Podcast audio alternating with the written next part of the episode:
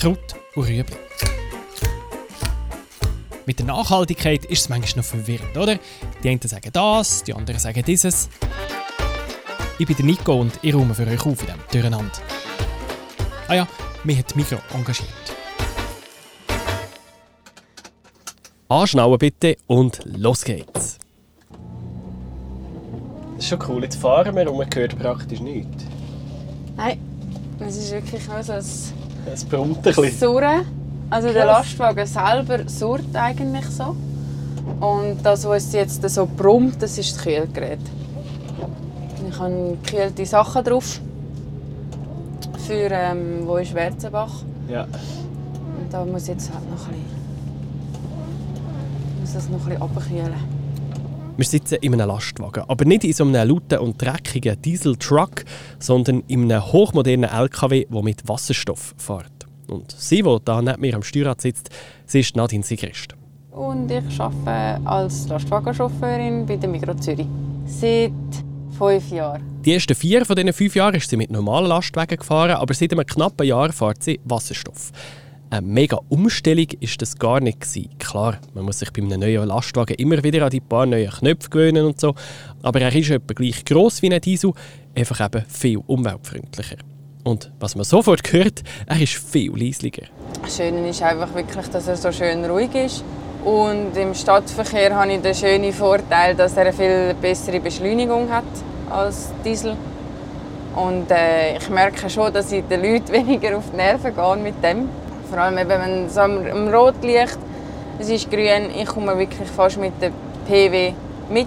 Also ich bin nicht viel langsamer als sie. Das ist äh, auch für den Verkehr angenehmer in dem Sinn.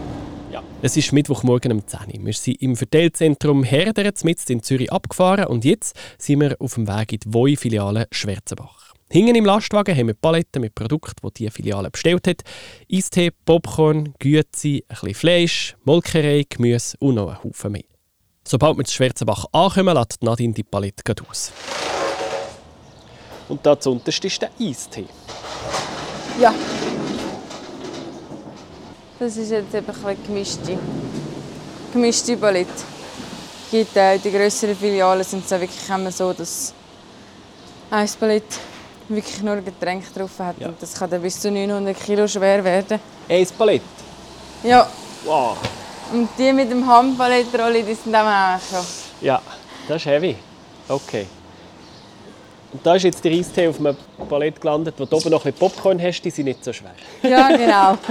Es ist nur 447,1 Kilo.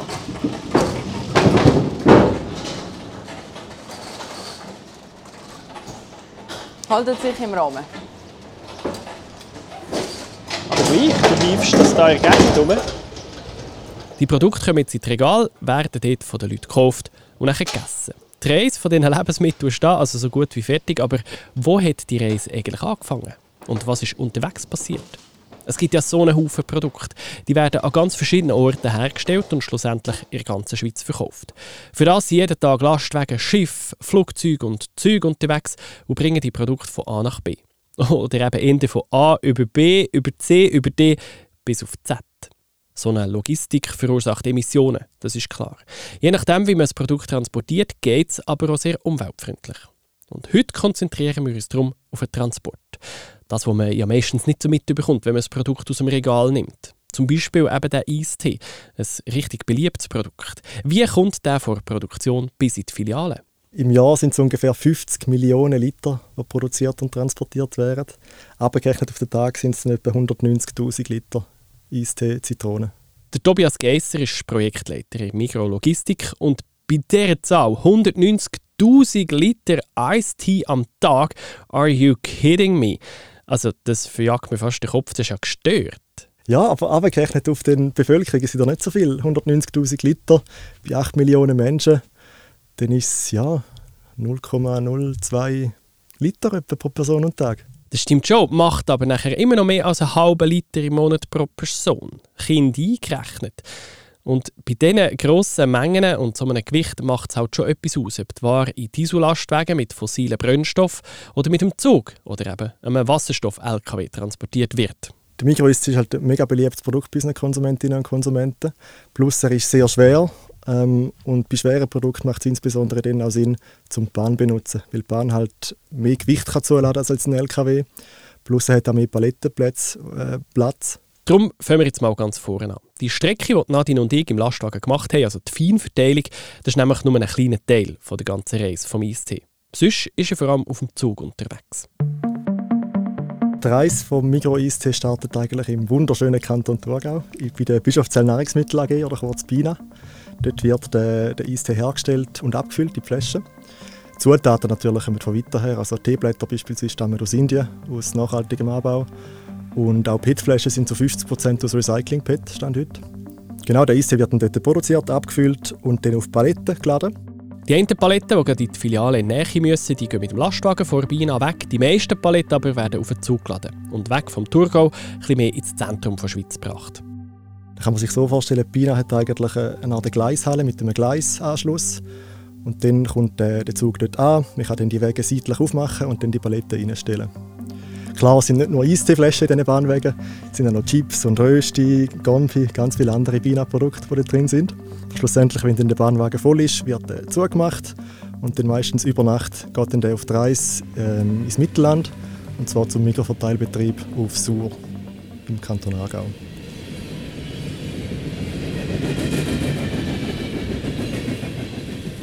Dort werden dann die, die Paletten ausgeladen und in einem Hochregallager eingelagert. Und da kann man sich so vorstellen, der wahre Eingang ist dann, sind Paletten, wo nur Eistee drauf sind. Und eigentlich ist es das Ziel, zum bis im wahren Ausgang Paletten zu haben, wo genau eine Bestellung für eine Filiale drauf ist.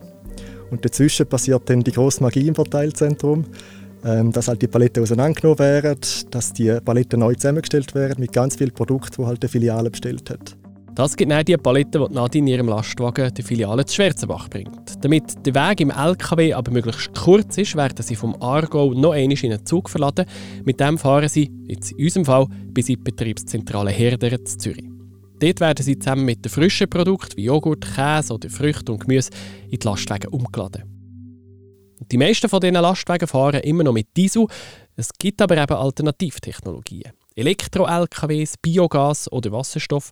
Und je nach Gebiet, wo der Lastwagen fährt und was für Strecken er macht, eignet sich die eine oder die andere Technologie halt ein besser. Der Biogas-LKW wird, wie schon gesagt, mit Biogas betankt und der ist sehr gut geeignet für lange Strecken. Ein Elektro-LKW hat, hat eine Batterie drin, wird dann jeweils über Nacht bei der Betriebszentrale geladen und kann dann insbesondere im städtischen Verkehr sehr gut eingesetzt werden. Und dann gibt es noch den, den Wasserstoff-LKW. Der ist mit einer Brennstoffzelle ausgerüstet und dort tankt man grünen Wasserstoff und kann dann ja bis zu 400 km mit dem LKW fahren. Also ist sowohl für städtische als auch für Langstreckenverkehr geeignet. Acht Wasserstoff-LKWs hat Migro insgesamt und mit einem von denen bin ich mit der Chauffeurin Nadine unterwegs. Er ist ähm, relativ klein, im Gegensatz zu anderen Gefährten. Er aber hat, das äh, siehst jetzt du. Also ich finde ihn relativ ja, genau, groß, aber genau. für, für den Profi ist es relativ klein. Okay. Er hat eigentlich nur eine Höhe von 3,75 Meter. Von maximal 4 Meter, die man haben. Ähm, genau, es sind zwei Achser. Von der Breite her sind wir bei 2,60 Meter. Das ist so ein das Normale, was ein Kühlbetrieb hat. Genau, so wie er da steht, ist er eigentlich klein. du hast jetzt den schon geladen. Wie viel ist jetzt da drin?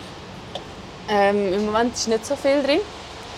Ähm, etwa ein Drittel. Okay. Weil wir haben zwar vier Filialen, aber alle vier Filialen haben nicht viel darum. Okay, okay. Genau. Gut, aber wie viel könntest du drin tun? Ich habe Platz für 15 Ballett, wenn man ein bisschen stopft, wir da 16 drin. Ähm, und das Gewicht haben wir ein, ein Maximalgewicht von 4,9 Tonnen. Okay. Man darf zuladen, ja. Okay. Und dann könntest du noch einen Anhänger anhängen, oder? Genau. Können wir einen Anhänger mitnehmen. Dann hat man noch ein bisschen mehr Platz. Also es gängt noch einiges rein. Okay. Genau.